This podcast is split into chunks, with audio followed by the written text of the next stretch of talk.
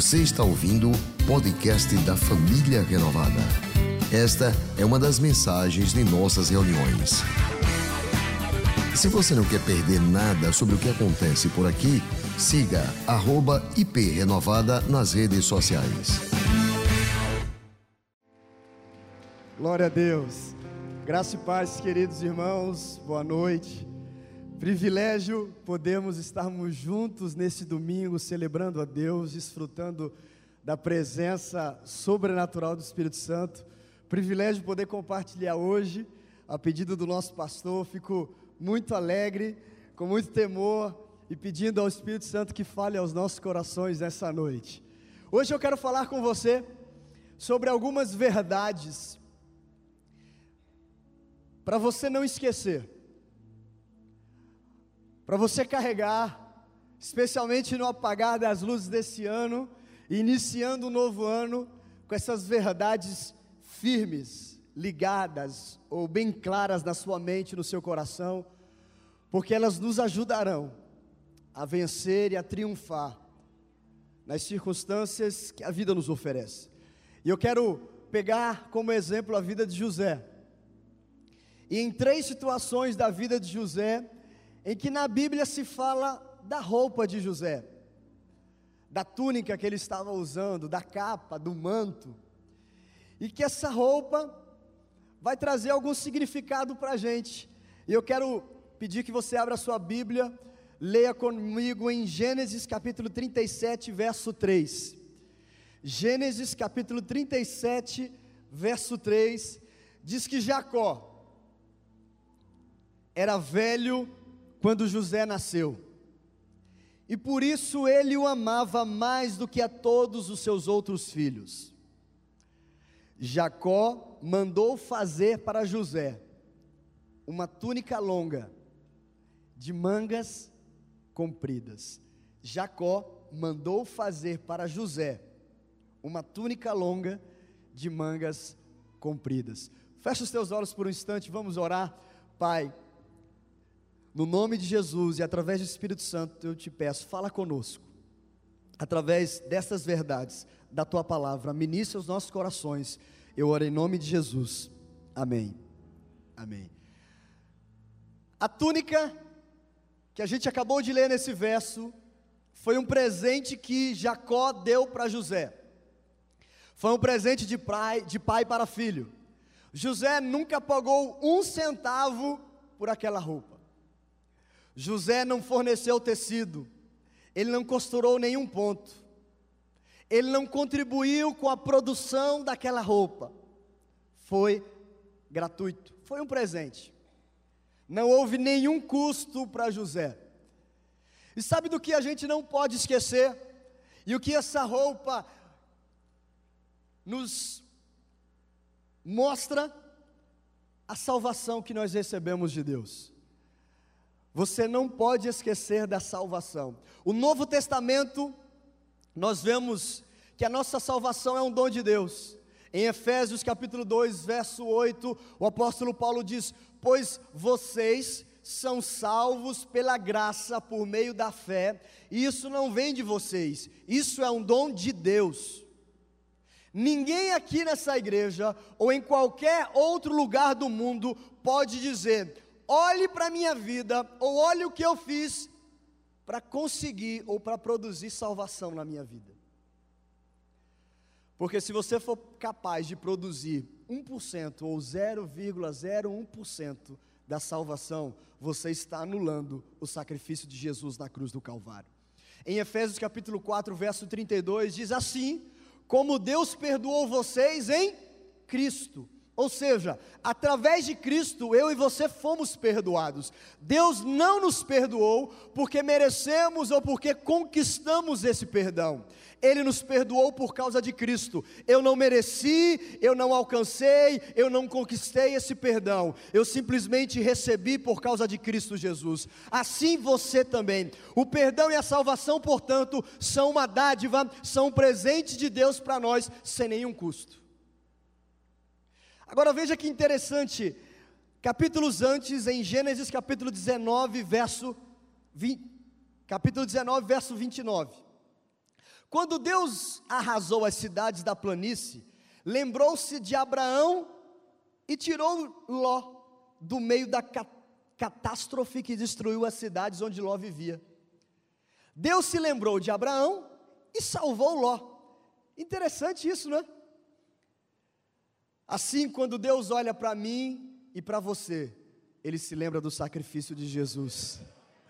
Quando Deus olha para os nossos pecados, para a nossa maldade, para o pecado que habita em nós, para a nossa carne, Ele se lembra do seu Filho, Jesus Cristo, que pagou o preço por nós do preço que foi pago na cruz pela nossa salvação, do sangue vertido na cruz pelos nossos pecados, da ponte que foi reconstruída por esse Jesus, ligando ou reconectando a criatura com o seu Criador, da salvação que foi conquistada por Jesus na cruz do Calvário.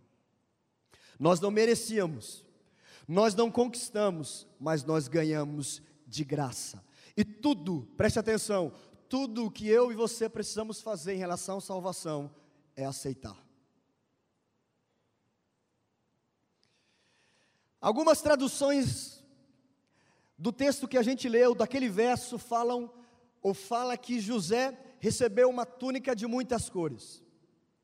A questão é que essa túnica que José recebeu do seu pai era uma túnica especial, de grande valor. Túnica de mangas compridas, ou seja, os trabalhadores daquela época não usavam essa túnica, porque não era uma roupa apropriada para trabalhar. Imagina uma pessoa com uma túnica comprida naquele sol trabalhando, arando a terra. E outra, as pessoas normais não tinham condições de ter aquela roupa. Aquela roupa significava posição, status, autoridade. Os governadores eram capazes, ou tinham direito, ou tinham condições de usar aquela túnica. Essa era uma peça que mostrava o valor de José para o seu pai Jacó. Preste atenção. Assim também, como aquela túnica representava para José o valor dele, que mais na frente ele seria um governador, mesmo sem Jacó saber, já estava indicando, dando indicações proféticas do futuro de José.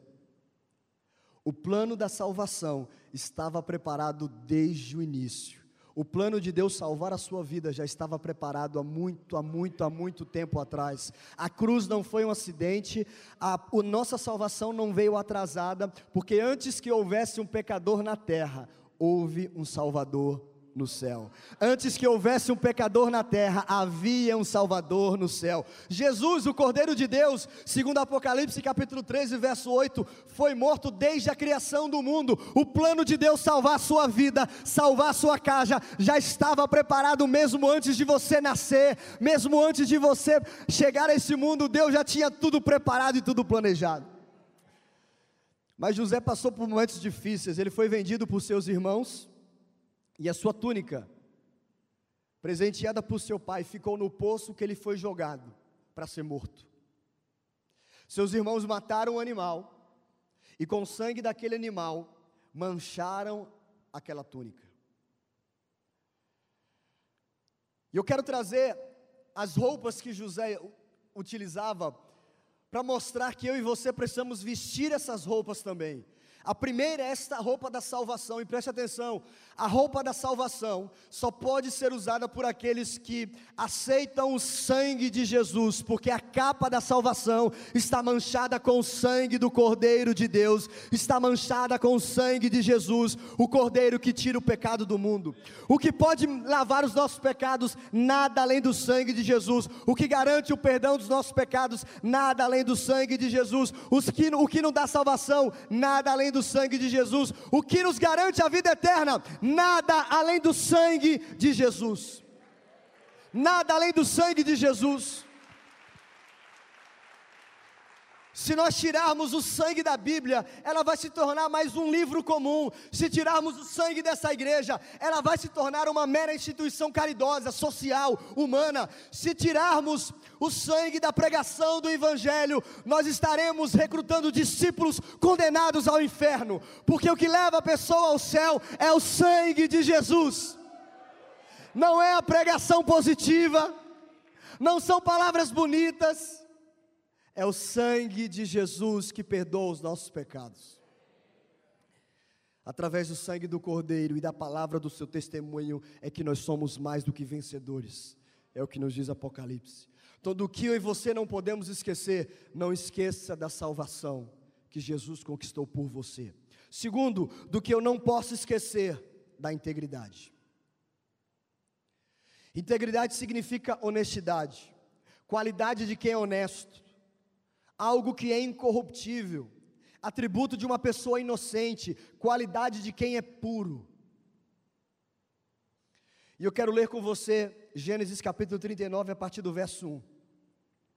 Continuando a história de José, diz que ele havia sido levado para o Egito, onde um egípcio Potifar, que era oficial de Faraó, e era capitão da guarda, comprou José dos ismaelitas que os seus irmãos o venderam.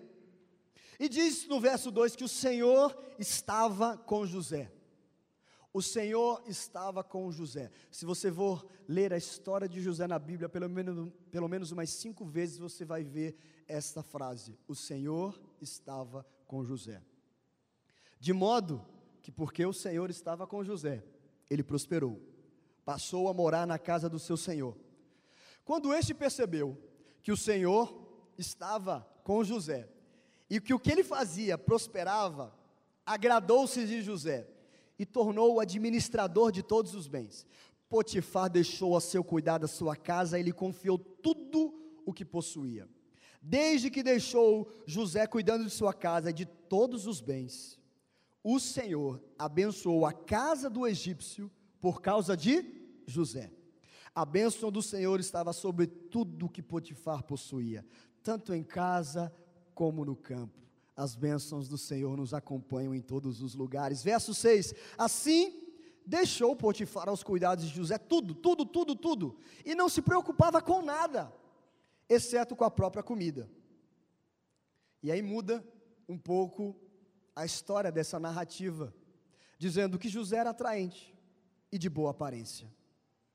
Depois de certo tempo, o jovem que era bonito, atraente, mas que tinha outras qualidades, outras virtudes, começou a chamar a atenção, a mulher de Potifar começou a cobiçá-lo e convidou: Venha, deite-se comigo. Preste atenção, o Senhor estava com José. Isso significava ou significa que José desfrutava da presença de Deus diariamente. Mas além disso, José era um homem íntegro. José era um homem fiel a Deus e ao seu patrão, que era ímpio, que não servia a Deus. Essas são qualidades de uma pessoa íntegra. Veja como continua. Ele se recusou e lhe disse: Meu senhor não se preocupa com coisa alguma de sua casa, tudo ele deixou aos meus cuidados. Ninguém dessa casa está acima de mim. Ele nada me negou, a não ser a senhora, porque é a mulher dele. Como eu, preste atenção, como eu, então, poderia cometer algo tão perverso, tão mal, e pecar contra Deus. Assim, embora ela insistisse um dia após o outro com José, José, um dia após o outro, se recusava a deitar-se com ela e evitava ficar perto dela. Mas um dia, um dia a cena estava montada, toda preparada. Ele entrou na casa para fazer suas atividades, suas tarefas, e não tinha nenhum empregado. Ela o agarrou pelo manto e voltou a convidá-lo: Vamos, deite-se comigo. Mas José fugiu, deixando o manto, a roupa. Lembra do que eu falei que a gente vai olhar para as histórias que tem a roupa de José? Olha aqui, a segunda vez falando da roupa de José. Deixou o manto na mão dela. Quando ela viu que ao fugir ele tinha deixado o manto em sua mão, chamou os empregados e disse, e disse: Vejam, este hebreu nos foi trazido para nos insultar. Ele entrou aqui e tentou abusar de mim, mas eu gritei. Quando me ouviu gritar por socorro, largou, seu manto ao meu lado e fugiu de casa. O manto de José ficou nas mãos da mulher de Potifar. Mas aquele manto, aquela roupa, significava inocência e integridade de José, e não um crime que ele tinha cometido. Mas quando Potifar retorna para sua casa, ouve a história da sua mulher, condena José à prisão, mas na prisão o Senhor continuava a estar com José. E porque o Senhor continuava a estar com José, ele era um homem íntegro, ou porque ele era um homem íntegro, o Senhor estava com ele. Eu quero dizer algo para você, para gerar fé no seu coração, independente do que você está enfrentando hoje, ou do que você possa enfrentar ainda nesse ano de 2019. Não importa, preste atenção, não importa o lugar em que tenham colocado você, importa se Deus está lá com você. Podem jogar você numa prisão, podem acorrentar as suas atividades ou as suas responsabilidades, mas o importante é: Deus está com você? A presença de Deus está indo com você? O Senhor estava com José também na prisão, e José consegue passar 13 anos numa prisão por um crime que ele não cometeu. ele sofre injustamente, é acusado mais uma vez, sem ter feito nada, ele sofre as consequências e paga pelo erro dos outros. Todo cristão deve ter essas duas capas: primeiro, a capa da salvação, e segundo, a capa da integridade. A salvação é responsabilidade de Deus ela vem gratuitamente, mas preste atenção: a integridade é responsabilidade sua. Manter-se puro, manter-se incorruptível, não é responsabilidade de Deus, é responsabilidade minha e sua. Certamente alguns trabalhadores da casa de Potifar sabiam do caráter de José e que ele não tinha tentado abusar da mulher de Potifar. Olha que incrível aqueles trabalhadores nunca tinham visto a túnica que José recebeu do seu pai Jacó, que para nós significa o quê? Salvação. Mas todos os trabalhadores da casa de Potifar tinham a oportunidade de ver a segunda capa que estava sobre ele, a capa da integridade. Pessoas lá fora podem não ver a roupa que você veste da salvação, do sangue de Jesus sobre a sua vida, mas todos eles podem ver a capa da integridade que você carrega e veste todos os dias. E as pessoas estão observando qual a roupa que ele está vestindo. E eu não falo de uma roupa física, dessa roupa da integridade, do caráter cristão, de uma vida honesta. Muitos não conseguem ver a capa invisível, que significa a capa da salvação, mas todos são capazes de ver a capa visível, que é a integridade. Então, na vida de todo cristão, há o sacrifício de Jesus que garante o perdão dos pecados e a salvação, mas há também, como cristão, vai viver com esta capa da salvação? Qual vai ser o estilo de vida que esse cristão vai levar? Qual luz ele vai deixar brilhar através do momento em que essa salvação passou a habitar sobre ele, ou a partir do momento que ele vestiu a capa da salvação com o sangue de Jesus? Qual tempero? Para quem já está mais familiarizado com a vida cristã, qual sal que essa pessoa está jogando lá fora? O sal da honestidade ou o sal da desonestidade? O sal da pureza ou o sal dos maus olhos? Qual luz você tem deixado brilhar? Essa é a capa que o mundo vê. Eu não vou dormir com essa mulher, porque eu sei a quem eu pertenço, porque o Senhor está comigo, comigo, porque eu sou fiel ao meu Deus e porque eu sou fiel ao meu patrão. Foi o que José respondeu. Sabe? Eu não vou ficar embriagado nessa festa e quebrar tudo nela, porque eu sei o que habita dentro de mim é o Espírito Santo de Deus. Eu não preciso de alguém me fiscalizando. Eu não vou fechar esse negócio, eu não vou tirar esse dinheiro daqui e colocar em outro lugar nas escondidas, porque ninguém está vendo. Não. Porque eu pertenço a Deus, eu sou de Deus, eu sou fiel nos meus negócios. Eu cumpri com a minha palavra, se eu vou poder cumprir realmente ou não, cabe a mim. Na hora de você ser fiel, como é você, agora seja fiel com o que você disse que faria. E nesse ponto eu gostaria de falar com você um pouco sobre a tentação. Fica muito claro essa tentação que José enfrentou no lado sexual. Mas eu não quero que você fique restrito a essa tentação. Porque, independente da sua idade, independente da sua posição social, independente da sua experiência, todos nós nesse lugar e todas as pessoas do mundo sofrem tentações. Primeira carta aos Coríntios, do capítulo 10, verso 13, diz: As tentações que vocês têm de enfrentar são as mesmas que outros enfrentam. Ou seja, a tentação que você enfrenta, alguma pessoa em algum lugar do mundo enfrenta também, não é só você não, jovem. Não é só você não, senhor, senhora. Não é só você empresário, não é só você funcionário, empregado alguma outra pessoa também enfrenta. Nós somos iguais, nós temos essa carne sujeita à tentação, mas rapidamente, por que Deus permite a tentação? Primeiro, para revelar nossas fraquezas, para a gente abaixar um pouco a bola, saber que a gente não é autossuficiente. Nós não somos os todos poderosos. Nós não podemos ter uma visão desproporcional de nós. Eu acredito que quando você vai realizar uma tarefa, você precisa acreditar nela.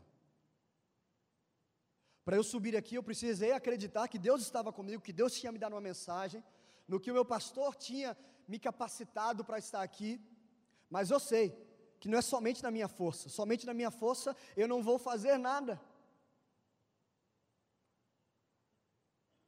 A tentação nos ajuda a ver que somos vulneráveis sem a graça e sem a ajuda de Deus. Se alguém dissesse a Davi, no momento em que ele matou o gigante Golias, em que as pessoas cantavam canções a seu respeito, dissesse assim: Davi, Davi, comemora, mas preste atenção, daqui a alguns anos você vai cometer algum adultério. Por causa desse adultério, você vai inventar várias mentiras, nenhuma delas vai dar certo. Você vai matar um soldado seu que é fiel e leal a você por algo que ele não cometeu.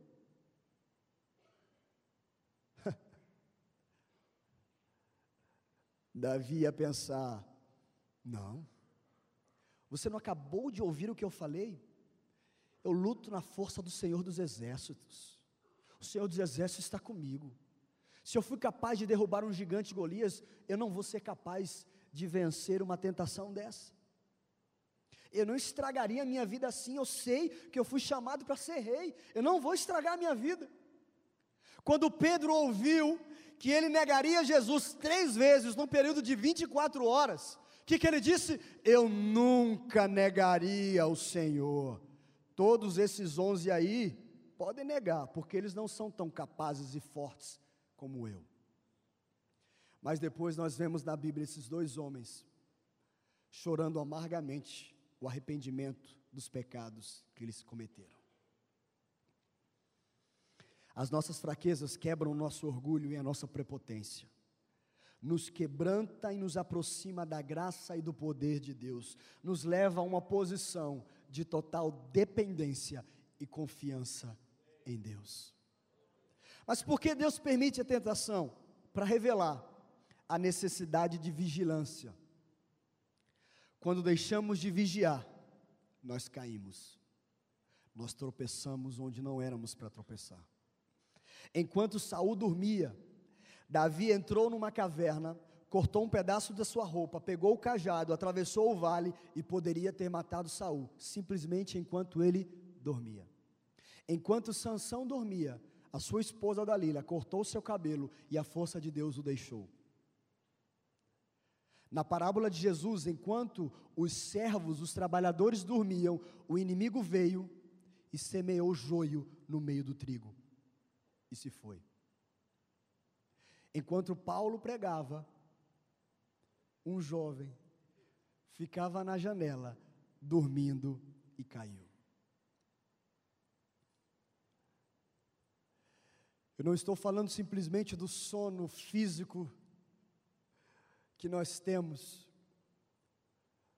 mas eu quero que o Espírito Santo desperte em você, te desperte dessa sonolência espiritual que você tem vivido, de vir para o culto e achar que aquilo é mais uma obrigação que você tem que fazer.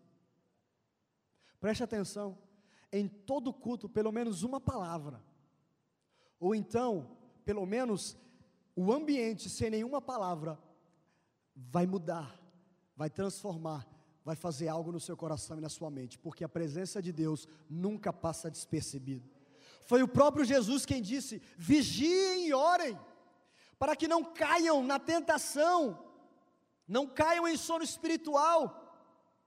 Preste atenção, fique acordado, mantenha o fogo. Você precisa estar em alerta para proteger a sua casa, você precisa estar alerta para proteger a sua família, você precisa estar em vigilância para proteger os seus pensamentos, você precisa estar em vigilância para proteger os seus olhos, você precisa estar em alerta para proteger a sua língua, você precisa estar em vigilância para proteger o seu ministério. Mas por que Deus permite a tentação? Para que a carne seja enfraquecida e o, Espírito Santo, ou o Espírito nosso, seja alimentado. Se você olhar para os seus maiores fracassos, vai perceber que houve ou falta de oração, ou falta de comunhão com os santos, de leitura da palavra de Deus, de um tempo de comunhão com Deus, um tempo maior de jejum, um tempo maior de oração, de você estar se afastando do serviço, estar se afastando de Deus, estar se afastando da igreja, você vai perceber algo. Mas quando nós retomamos essas práticas, percebemos que o fraco se torna forte, percebemos o que o apóstolo Paulo estava falando, é quando eu estou fraco, porque eu me aproximo, eu gero uma dependência e uma confiança, porque eu sei que tudo vem do Senhor, e eu saio dali fortalecido.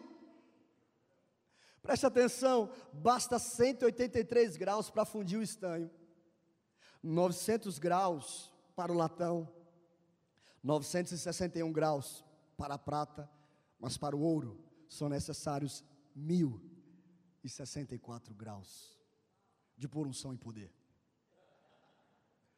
Você quer ser um cristão ouro? Deixa o fogo queimar, meu irmão.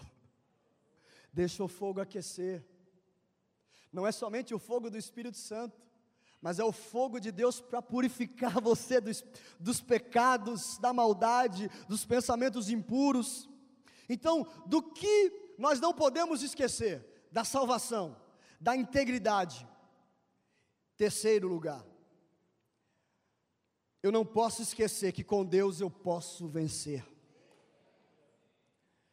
José também usou a túnica de um vencedor.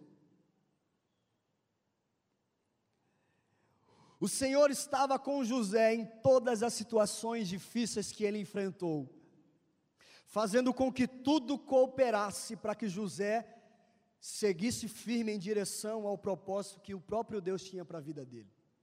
Deus tinha dado sonhos para José. Depois dos sonhos de José, parece que a vida de José virou um inferno.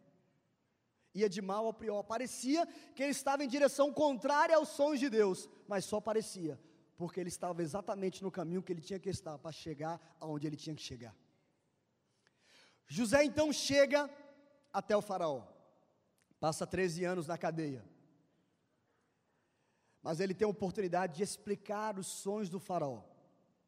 E após José interpretar os sonhos de Faraó, o Faraó diz em Gênesis capítulo 41, verso 41: Neste momento, eu coloco você, José, como governador de todo o Egito. Então, o rei tirou do dedo o seu anel e o colocou no dedo de José. Em seguida, mandou que vestissem José com roupas de linho fino. De novo. Vestissem José com roupas de linho fino e pôs uma corrente de ouro no pescoço dele. Novamente, José está com uma roupa, e é destacado isso na Bíblia. Esta roupa era um destaque para aquelas pessoas. O anel no dedo, o pescoço com uma corrente de ouro. As pessoas olhariam para José e saberiam que aquele homem era um vencedor.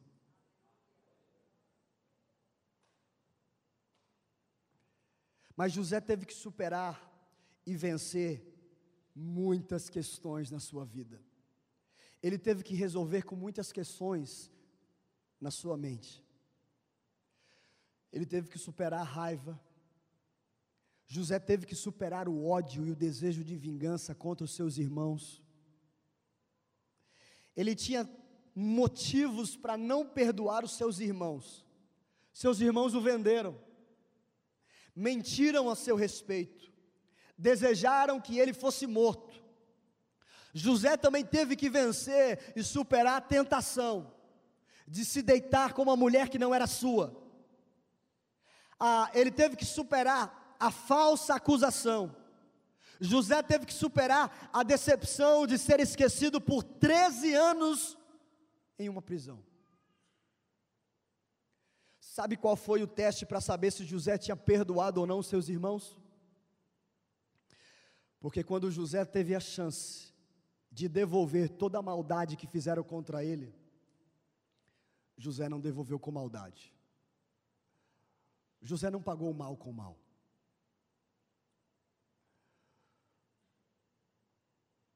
José não retribuiu o mal, mesmo para aqueles que mereciam. Você pode estar ouvindo essa mensagem nessa noite e ter sofrido acusações injustas, ter sido traído, ter sido abusado, ter sido maltratado, estar decepcionado, desencorajado. Você pode nessa noite estar sozinho achando que não tem forças para continuar. Você pode estar com ódio e um desejo de vingança no seu coração. Você pode estar aqui com falta de perdão. Mas escute uma coisa que eu quero te dizer: saiba que quando você superar essas coisas e vencer isso, Deus vai abençoar você de uma maneira surpreendente, porque todas essas coisas são capazes de aprisionar você e fazer você ficar preso no passado, sofrendo aprisionado, enjaulado, engaiolado. Quando você libera, você acaba se libertando também dessas coisas. Faça o bem, independente do que você recebeu ou do que você vai receber. Seja honesto, independente da, da, desonestidade das outras pessoas. Seja fiel, independente da infidelidade de outras pessoas. Citando o nosso pastor, faça o que é certo ou faço certo porque é certo. Sabe por quê? No final das contas, o que prevalece não é a vontade ou os planos do homem, é a vontade e os planos de Deus. A resposta final não é do homem, a resposta final é do nosso Senhor.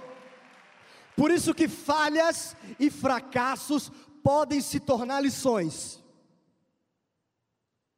Obstáculos podem se tornar oportunidades. Para quando você chegar, no momento em que for falar sobre aquela situação, você possa fazer como José, que no final da sua vida disse em Gênesis capítulo 50, verso 20, algo que marca tremendamente a minha vida: Vocês planejaram mal contra mim, vocês fizeram planos, vocês me jogaram no poço, em relação aos seus irmãos, ele pode falar com os copeiros, com os funcionários do rei: Vocês se esqueceram de mim. Ele pode falar para a mulher de Potifar: Você me acusou injustamente. Mas todos vocês não tinham a palavra final sobre a minha vida. Deus tornou tudo isso em bem, para que hoje fosse preservada a vida de muitos. José não permitiu que a história da sua vida, que quando eu e você fôssemos estudar sobre ele, falássemos apenas os fracassos, da maldade que fizeram contra ele e sentíssemos pena dele. José fez questão de registrar tudo que, fizeu, que, tudo que fizeram contra mim serviu para o bem. E outra coisa, não foi só para mim não. Eu fui abençoado por todas essas coisas, mas eu fui abençoado para abençoar outras pessoas. O mundo inteiro vai ser abençoado porque hoje eu estou no Egito. Vocês me venderam como escravo, meus irmãos. Mas Deus me enviou à frente para salvar todos vocês. Deus tem misericórdia de vocês, eu também tenho. Eu fui abençoado por Deus para abençoar todos vocês. Qual roupa nessa noite você precisa vestir? Qual verdade você precisa aplicar na sua vida, na sua casa? Essas três verdades eu gostaria de compartilhar. E eu peço ao Espírito Santo que você carregue a partir de hoje, por todos os dias da sua vida, sabendo que Jesus Cristo não morreu em vão. O sangue que verteu naquela cruz do Calvário ainda continua gritando o seu nome, aproximando você para Deus, não afastando. Que o Espírito Santo desperte em nós, cristãos, de palavras verdadeiras, de vidas honestas, de vidas santas, puras e irrepreensíveis. E que a gente olhe para todos os obstáculos e circunstâncias que a vida aparece, sabendo, com Deus eu posso vencer. Eu vou na força do Senhor, mas eu vou lutar. Eu vou encarar essa adversidade, eu vou encarar esse desafio, eu vou encarar esse vício, eu vou encarar essa tentação. Eu sei que eu posso vencer, eu não sou fruto do meu passado, eu não sou fruto do que as pessoas fizeram contra mim, eu sou fruto do amor de Deus, eu sou filho amado de Deus. Construa a sua vida sobre a verdade da palavra de Deus, sobre o fundamento Construa sua vida em Jesus Cristo.